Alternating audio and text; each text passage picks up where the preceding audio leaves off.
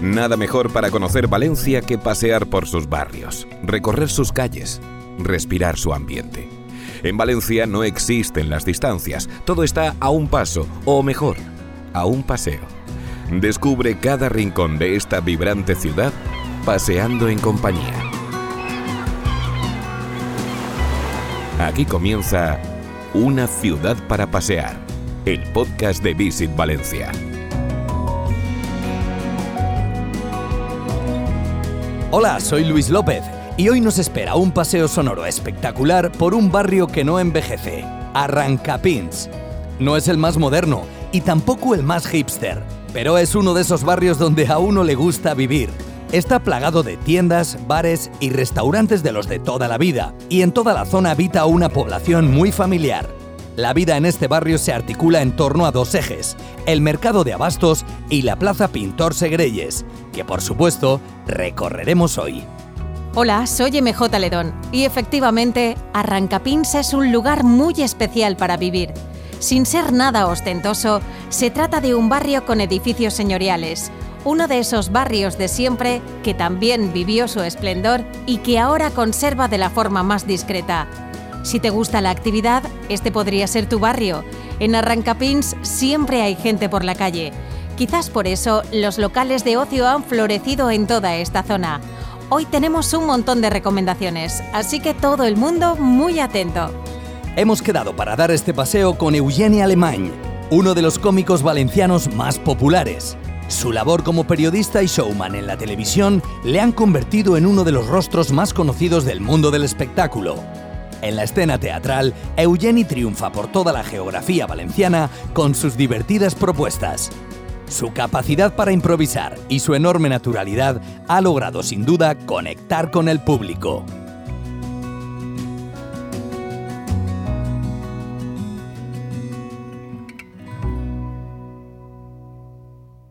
Pasear por lugares fantásticos, recuerdos para toda la vida.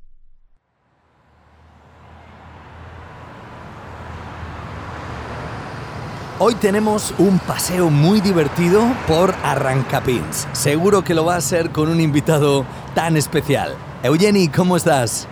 ¿Qué tal? Encantado. Muy bien y muy fresquito. muy fresquito aquí debajo de- del árbol este, que no sé ni qué árbol es, pero, pero refresca. Además, este punto de partida lo conoces muy bien, el Centro Deportivo La Pechina. Correcto, aquí traía yo a mis dos hijos a que aprendieran a, a nadar, que uno venía muy resignado, el otro venía a rastrones.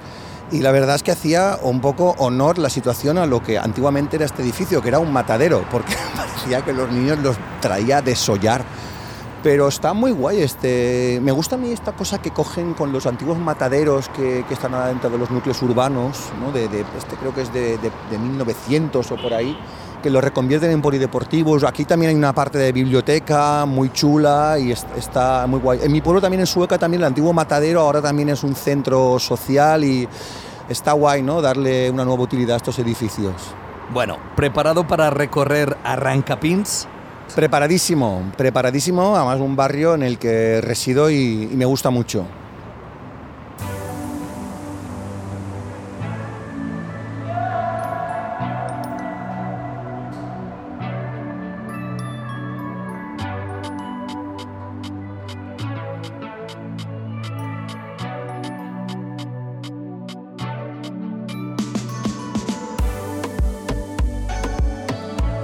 Quedado con Eugeni en el Complejo Deportivo La Pechina, un conjunto arquitectónico finalizado en 1902 y construido por el arquitecto valenciano Luis Ferreres.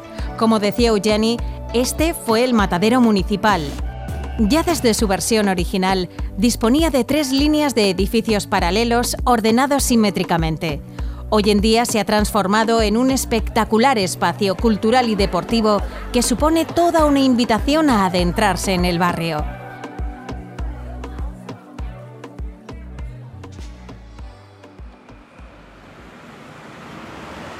Comenzamos nuestro paseo, Eugeni. Vamos hacia abajo en dirección a Pintor Segreyes. Al final de todo, eh, primera pregunta. ¿Cuándo nace en ti esa pasión por el espectáculo? Estoy seguro que de pequeño ya, ya hacías tus pinitos en el cole.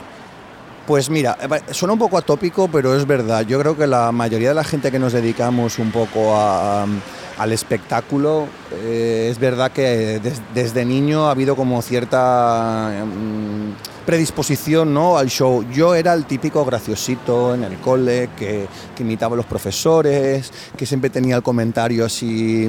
No sé, la gente de, cuando me encuentro amigos de la infancia siempre me recuerdan eso, es que eras muy gracioso, es que siempre tenías ahí la chispita y tal. Y supongo que sí, que el primer público que uno tiene, el, primer público que tiene un cómico son los compañeros de clase sin saber yo que iba a ser luego cómico, ¿eh? porque es verdad que uno a veces es gracioso y no sabe a lo que puede acabar dedicándose, ¿no? Así es, porque además estudiaste filología, aunque no te dedicaste a eso. Eh, me gustaría saber de qué forma consigues meterte en el mundo del show business. Pues mira, yo había estado haciendo, es verdad, desde, también desde jovencito, teatro en mi pueblo, en Sueca y tal, y estas cosas, ¿no? Siempre esto me, me, gustaba, también lo de escribir. El mundo de la televisión me traía muchísimo sin saber ni lo que era un guionista ni, ni nada. Y es verdad que estudié filología porque la nota no me daba para comunicación audiovisual. Y, pero mira, cómo empecé fue, pues me gustaba mucho. Yo cursaba asignaturas de comunicación, las obligatorias de filología, pero hacía las, todas las que podía optativas de comunicación. Y gracias a un primo eh, que trabajaba de regidor en un programa de, de Canal Now, eh, para una productora, eh, un programa de cocina que luego se ha hecho muy famoso por otras circunstancias, un programa que presentaba Bárbara Rey en Canal Now, en casa de Bárbara. Pues yo empecé ahí de, ayudante, del ayudante, del ayudante del guionista. Yo me encargaba de la selección de las recetas y le escribía las cartas a Bárbara Rey, las cartas que no enviaba nadie, pues yo me las inventaba. No, no, sí, se te ve con mucha imaginación para eso y para, y para mucho más. Oye, ¿y qué momento destacarías de, de tu paso por la tele. Eh, porque te hemos visto en Antena 3, te vimos en Telecinco, en Apunt recientemente. ¿Cuál destacarías de todos esos momentos televisivos? Pues, hombre, yo creo que como, como programa, digamos, de envergadura que me permitió hacer lo que me dio la gana, aparte de pegarme unos viajes que me llevaron a estar en, digamos, en eventos que de normal en mi puta vida hubiese estado, eh, por supuesto, el Caiga quien caiga en Telecinco con la etapa con Manel Fuentes, con Arturo Valls, con Juan Rabonet, porque ahí fui a los Oscars, estuve, estuve en Cannes, yo qué sé, es que viajé muchísimo, pude entrevistar a muchísima gente, a conocer, hombre, llegar a conocer tampoco conoces, pero sí que pude hablar con Robert Refo, por ejemplo, que es una de las personas que más me ha impresionado poder, nada, meterle dos canutazos, ¿no? Que decimos en la profesión. Eh, Leonardo DiCaprio también, majísimo, Leonardo DiCaprio, pero, pero muy igual Leonardo DiCaprio, no, me lo he pasado muy bien, ahí es un programa en el que la verdad es que nos reíamos mucho el equipo y me ha permitido estar en sitios que, que de normal no hubiésemos tenido, tenido... Que no nos pites, que ya pasamos, por favor. Que está pasando aquí un camión de estos de limpieza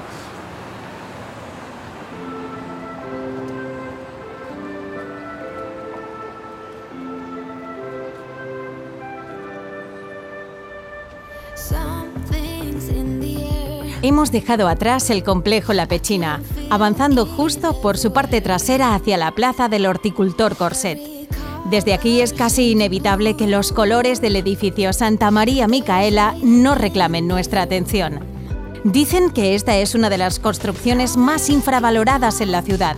Construida por Santiago Artal, esta finca a base de dúplex buscaba romper con la arquitectura tradicional propia de las viviendas sociales de la España de los 60 en plena posguerra.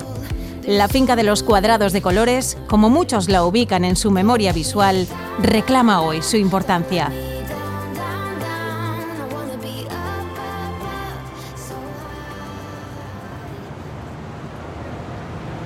Mira, este edificio que tenemos aquí ahora, eh, estuve yo un piso bueno, un duplex, porque aquí son todo duplex. Este edificio es eh, Santa María Micaela.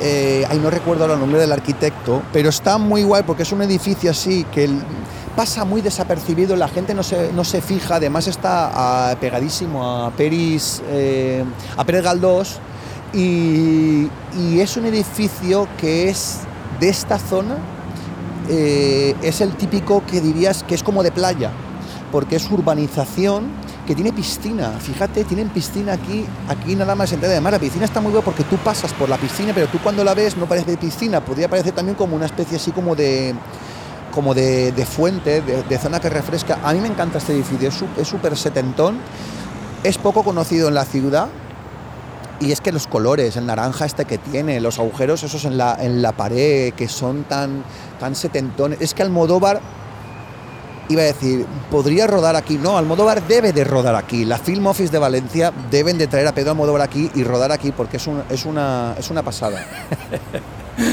oye, oye eh, tú eres de Sueca, Eugeni. Cuidado lo que dices porque soy especie protegida. En realidad, al pertenecer a Sueca, a mí, a mí me atropella un coche y no viene una ambulancia, viene el Seprona. bueno, como decíamos, eres de Sueca eh, pero llevas mucho tiempo eh, en este barrio de Valencia. ¿Qué es lo que más te gusta de él? Mira, de este barrio lo que más me gusta, a ver, tengo que reconocer que no es el barrio que de entrada uno busca para vivir. Me explico, porque cuando eres una parejita joven, te vas a vivir, pues siempre un poco lo que buscas, no nos vamos a engañar, todo el mundo siempre quiere vivir en Ruzafa.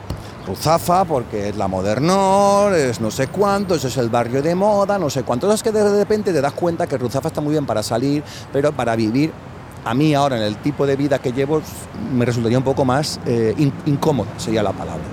¿Por qué me gusta mucho este barrio? Pues porque hay un equilibrio muy guay de ocio y vida de barrio tus panaderías, el, tu horno, tus supermercados, tus fruterías, em, eh, la, ferretería, que para mí es una cosa que forma parte de mi vida, porque siempre estoy haciendo reparaciones en casa, entonces cada dos por tres estoy allí preguntando al de la ferretería, oye, un tubito así que tenga un alambre que yo pudiera luego doblar, y siempre lo me dice, eso no existe, no se fabrica.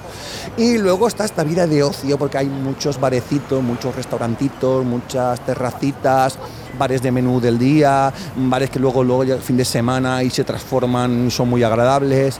Y la verdad es que luego hay muchos colegios también, centros de salud, está muy bien comunicado, entonces claro, cuando ya haces una vida digamos de, de, papi madurito, papi madurito sexy depilado, déjame que lo complemente, entonces, pues necesitas estas, estas cositas, tu farmacia también, porque ya pues la edad, quieras que no, pues ya tienes tus achaques, casi que prefieres tener a mano el ibuprofeno a, yo qué sé, al cubateo.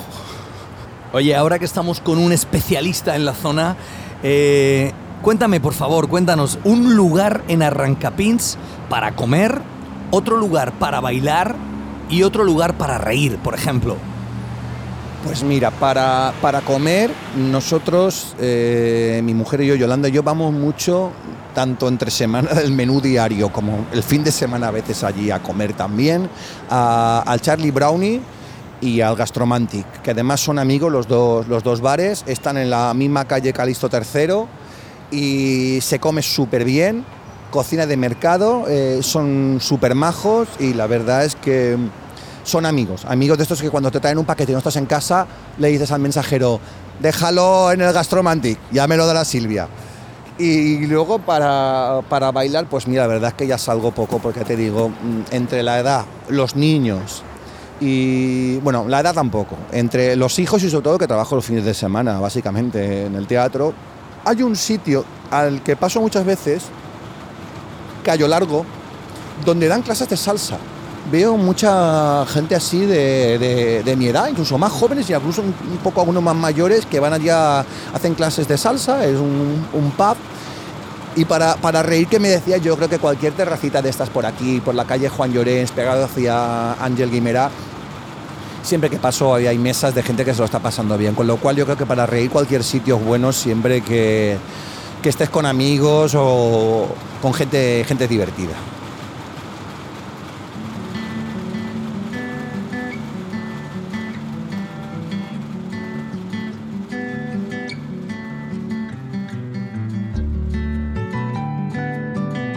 Y seguimos paseando. Ahora lo hacemos por la calle de Martín el Humano en dirección al mercado de abastos. La intensa actividad de toda la zona nos sitúa en un barrio de los de toda la vida donde la gente se conoce. Los colegios llenan las calles de niños cuando toca la hora de volver a casa y los parques están llenos de vida a todas horas del día.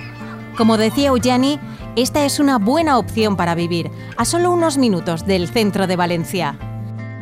Cruzamos la calle Ángel Guimerá, otra arteria principal del barrio, y a solo unos metros se encuentra la tienda taller de la ceramista María de Andrés, en la calle Pintor Vila Prades 15, e incluida en el mapa del diseño.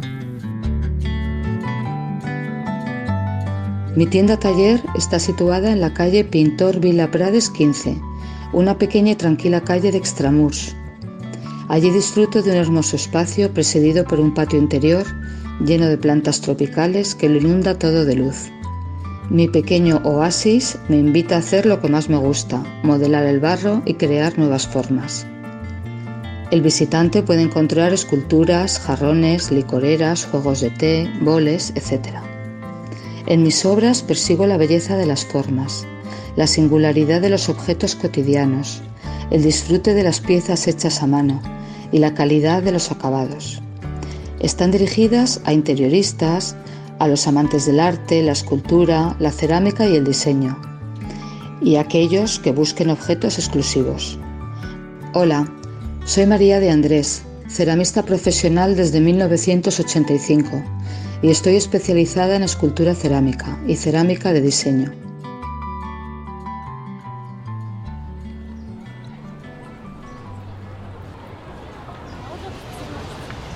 Eugeni, me está gustando tu barrio, me está gustando este paseo. Eh, ¿Seguimos por aquí? Mira, vamos a cruzar por aquí porque, mira, aquí ya se ve el mercado de abastos, que a mí me, me gusta muchísimo porque es del barrio es como un punto neurálgico, ¿no? Aquí queda mucho la gente jovencita. Yo vengo aquí muchísimo, he venido aquí también a, este antiguo mercado de abastos, que antes era eso, de abastecimiento de, la ciudad, de, productos, ¿no? Perecederos, verduras y, frutas. Y ahora es, fíjate la reforma, desde el año 90 que hay un, hay un instituto, hay un, gimnasio público, hay un, hay un polideportivo y además luego está el parquecito este, que está muy guay a mí este edificio es que me chifla, porque mm, eh, lo ves y parece como más antiguo, ¿verdad? Que dirías, ¿esto que es de 1912? Esto es de 1939 y es del arquitecto que prácticamente lo ha hecho todo en Valencia, que es Javier Goerlich, que es el famoso que hizo la, famosa torta en la plaza del ayuntamiento, que esto que parecía una tarta, una tortada, en el círculo este que había en el agujero, ha hecho un huevo de edificios en Valencia, algunos ya ni existen, y es del año 39 y se hizo para eso como mercado de abastos. Yo creo que, aquí se habrán visto historias muy chulas. O sea, que es un edificio que tiene, tiene mucha historia. Oye, volvemos a tus cosas. Eh, tu espectáculo cómico en persona Guañe ha sido todo un éxito. Pero es que ya estás estrenando un nuevo espectáculo, A Ningú que le pase, que es una comedia teatral donde juegas con el público, con esa complicidad que te caracteriza. Cuéntanos un poco cómo está funcionando. Mira, súper contento, súper contento de cómo ha ido el estreno de La Ningún pase, de los bolos que están saliendo, súper contento porque eh, el comentario que más me dice la gente cuando sale es, me he reído mucho, que cuando haces comedia siempre está muy bien, y lo otro que más me dicen es, es diferente. Y eso me gusta mucho porque hemos conseguido los dos objetivos que queríamos, que era que la gente se riera y que no fuera el típico monólogo. A ver, formalmente es un monólogo eh, porque sí, es un, es un cómico hablando, pero a nivel también de, digamos, formal, mm, no solo de, contenido, sino de continente, creo que nos, lo hemos currado mucho. Eh, Charlie, por ejemplo, que es el iluminador del equipo de Audionet, que me ha hecho el diseño de luces, eh, Víctor de Turmalet, con el que he hecho los audiovisuales. Eh, tengo una escenografía, quiero decir, yo no soy de esas personas que le gusta vivir del rédito de, algo que hice a lo mejor hace cinco años, o seis, o siete, o incluso hace una semana. Y este espectáculo estoy contento porque sin pretensiones, sin dejar de ser lo que es, que es que vengas a echarte el rato con tu pareja, con tus amigos o con tu madre o con tus hijos, porque la verdad es que acaba siendo muy transversal lo que yo hago eh, me gusta que por lo menos digas, esto es algo más que el monologuista que se sube aquí, bla, bla, bla, y le damos con un foco de luz. No, aquí, aquí están pasando cosas y tiene bastante ritmo. Yo estoy muy contento. Pues em, me he enterado que hay un personaje en esta comedia muy controvertido que es Zuleima. ¿Qué nos puedes avanzar de Zuleima? Mira, Zuleima González, eh, es, eh, ella en sí es un, es un personaje. Creo que mm, es, en el fondo sus comentarios a veces son hirientes porque es clasista, es, es una, una, mm, ya ves, de Venezuela, vive en Miami, le gusta lo bueno, las marcas, Gucci, esto, lo otro. Sería la típica persona con la que yo no congeniaría y me parecería una persona repelente pero luego es verdad que tiene cierta gracia para, para ofender para, y para ser, para ser despreciable.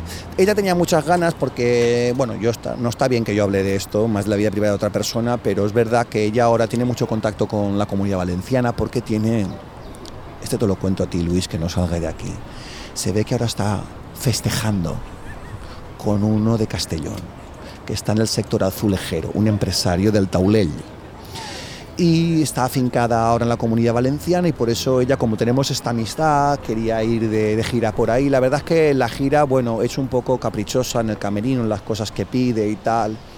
Pero bueno, lo estamos pasando bien y sobre todo creo que la gente cuando, los espectadores cuando la ven salir eh, yo creo que gusta y, sorprende, y sorprende mucho y creo que no defrauda al que es fan de, Zulema, que son sobre todo mujeres.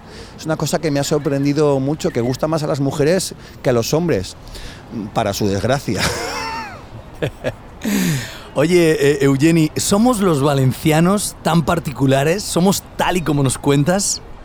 Sí que creo que tenemos cosas que nos hacen especiales algunas cosas que son como un poco mágicas, que forman parte un poco de nuestra desgracia y al mismo tiempo de, lo mejor que tenemos, que es esta cosa del exceso.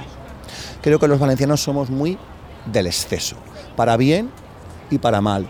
Somos, por ejemplo, a veces inconstantes, un poco muy de improvisar, pero eso también nos otorga esta cosa como explosiva y maravillosa que Mm, de repente tenemos tanta pasión por las cosas que incluso las cosas que no están... Hay gente que se prepara mucho las cosas y luego las ves y dices, bueno, pues tampoco me ha emocionado.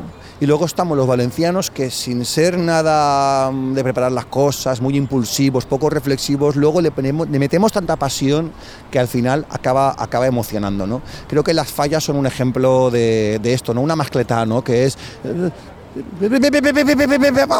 ¿sabes? Una falla, que es una cosa que, si bien sí que se está trabajando durante todo un año, fíjate que luego lo quemamos en un día.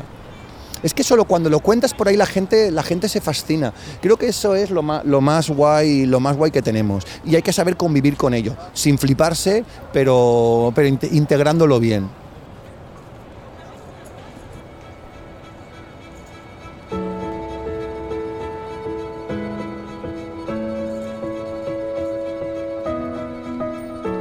No sería justo abandonar el mercado de abastos sin destacar una vez más la increíble transformación de todo este espacio. Construido en 1948, llegó a albergar 96 paradas y 500 puestos de venta para los agricultores de la zona. Este fue el mercado mayorista de la ciudad y hoy su transformación nos sigue sorprendiendo. El edificio, pues bueno, tiene su origen en el antiguo mercado moruno que estaba situado pues eh, por la calle Guillén de Castro, más o menos enfrente o en el solar que posteriormente ocupó la antigua delegación de Hacienda y bueno, pues eh, las condiciones eran insanas porque mm, los, eh, los, puestos, los productos en muchos casos se situaban en, en el propio suelo, sin embaldosar. Y bueno, pues por cuestiones higiénicas a partir de los años 40 el alcalde de la ciudad, el barón de Cárcer, Joaquín Manglano, le encargó al arquitecto mayor del Ayuntamiento de Valencia, Javier Goerlich, que proyectara un moderno mercado para abastecer no solamente las necesidades de la ciudad, sino también de la creciente población que, en aquellos años pues, iba teniendo Valencia. En aquel momento fue uno de los más grandes y mejores de Europa. Soy Andrés Goerlich, eh, presidente de la Fundación Goerlich.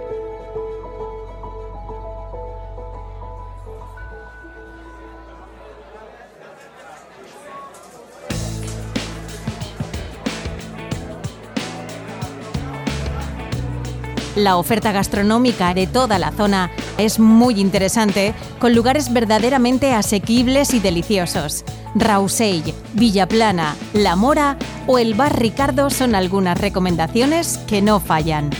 Para merendar y hacerse un selfie con deliciosas tartas, dulce de leche. En este punto es necesario destacar también la calle Buen Orden, repleta de locales para comer y tapear y por supuesto Juan Llorens, el lugar ideal para tomar una copa. Por último, para los amantes de la música en vivo, en la calle Erudito Orellana tenemos el mítico Loco Club con directos de grupos nacionales e internacionales.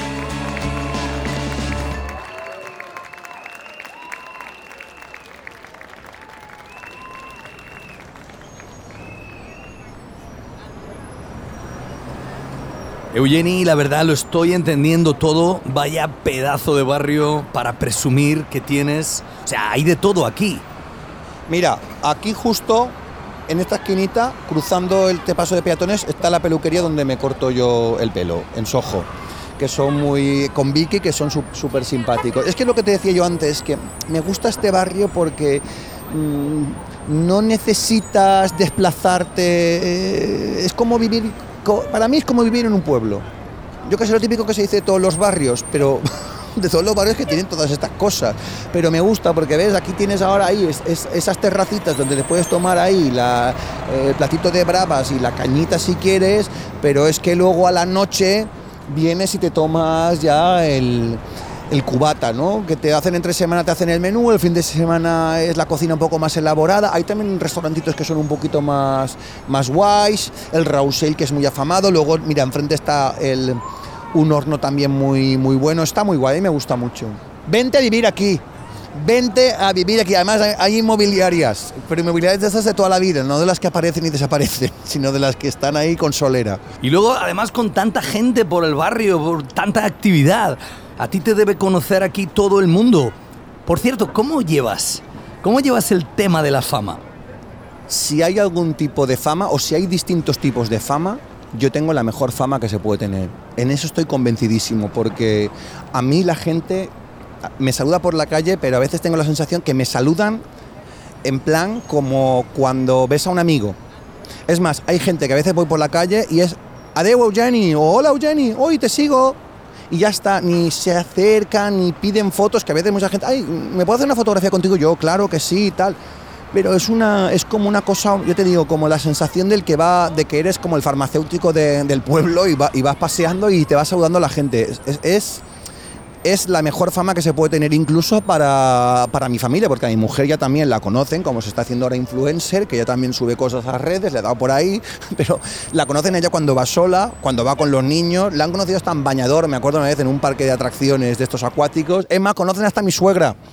En pandemia con mascarilla la, reconocían. Oye, em, la tele contribuyó mucho a lanzarte a nivel nacional, eh, te dio muchísima fama. ¿Te queda algo en la televisión por explorar? O sea, ¿te gustaría volver a la tele con algún formato especial?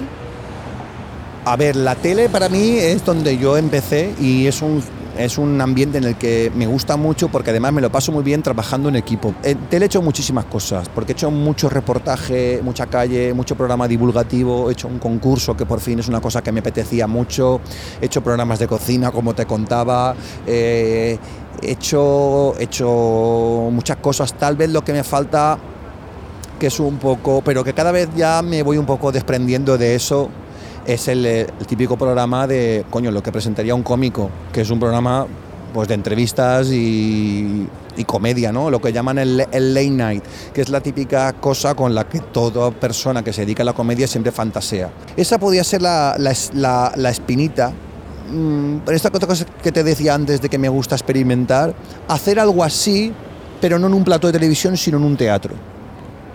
Es decir, hacer eso, pero lo hago en un teatro y que la gente venga a verlo al teatro y sí, o sea, ese mismo formato que sería un late night, pero en un teatro. Que luego se grabe o no, es que ya mm, me da un poco, un poco más igual.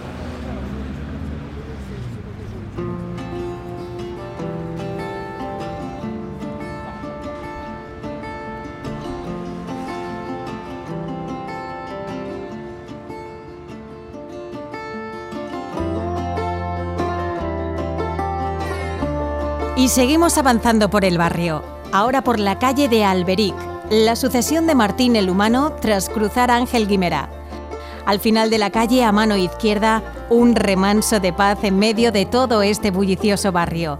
La Plaza Pintor Segreyes, un lugar ideal para descansar y respirar naturaleza. Un total de 1.800 metros cuadrados para uso peatonal, dotado de una infraestructura verde con una excelente calidad paisajística.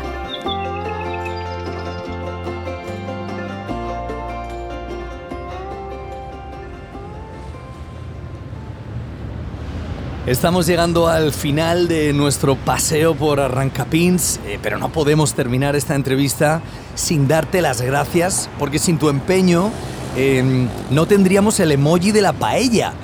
Qué gran experiencia la operación Paella Emoji. Cuéntanos un poco cómo fue esta campaña que consiguió poner la paella en los teclados digitales de todo el mundo. La paella emoji la recuerdo con muchísimo cariño porque fue una de esas cosas eh, que comentaba antes, nuestras cosas valencianas apasionadas, que simplemente son... a ver, es, necesario, es útil, es, es que no hay que pensar en eso.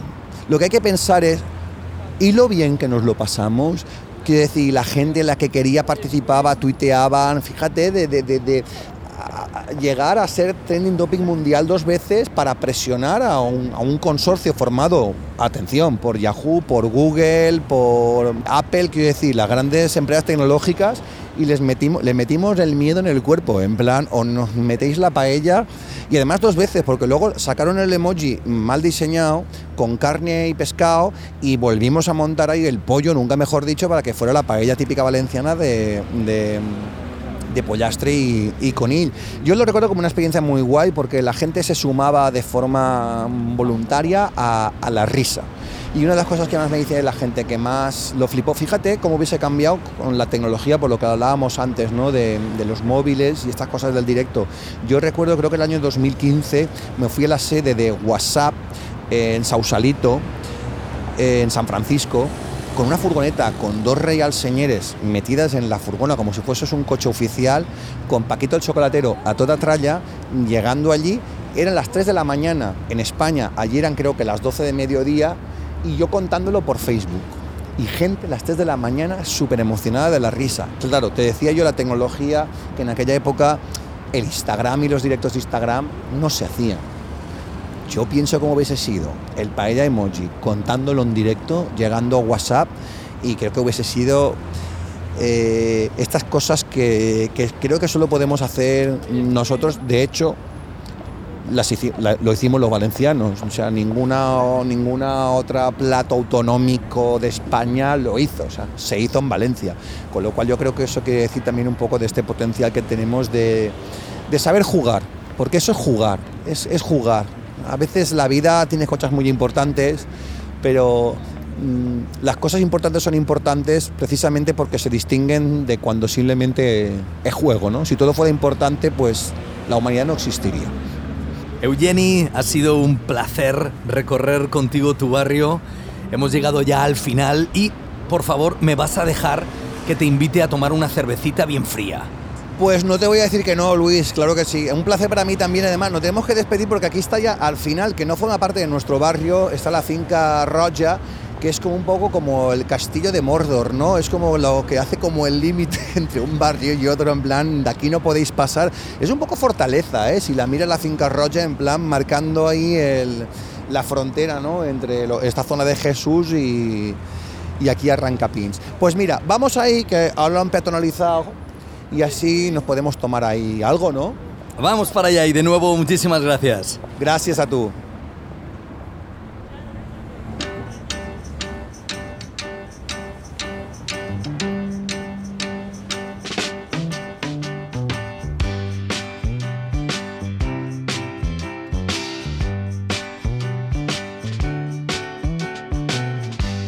Y aquí el paseo llega a su fin.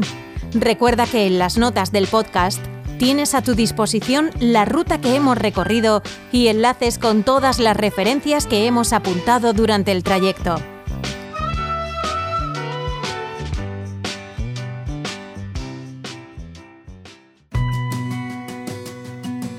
El paseo es la manera de relacionarte con una ciudad. Nada como el ritmo de nuestros pasos para observar cada rincón, para contemplar la vida de sus calles, los secretos que habitan en cada rincón. Y nada como Valencia, la ciudad en la que podemos ir caminando a cualquier lugar para dar ese paseo.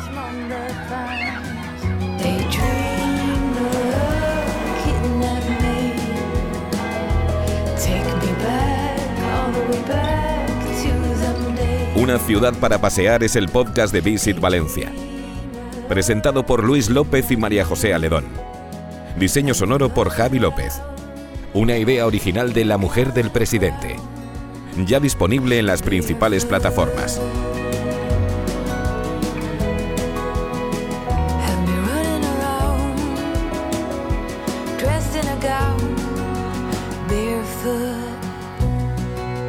Más info en www.visitvalencia.com.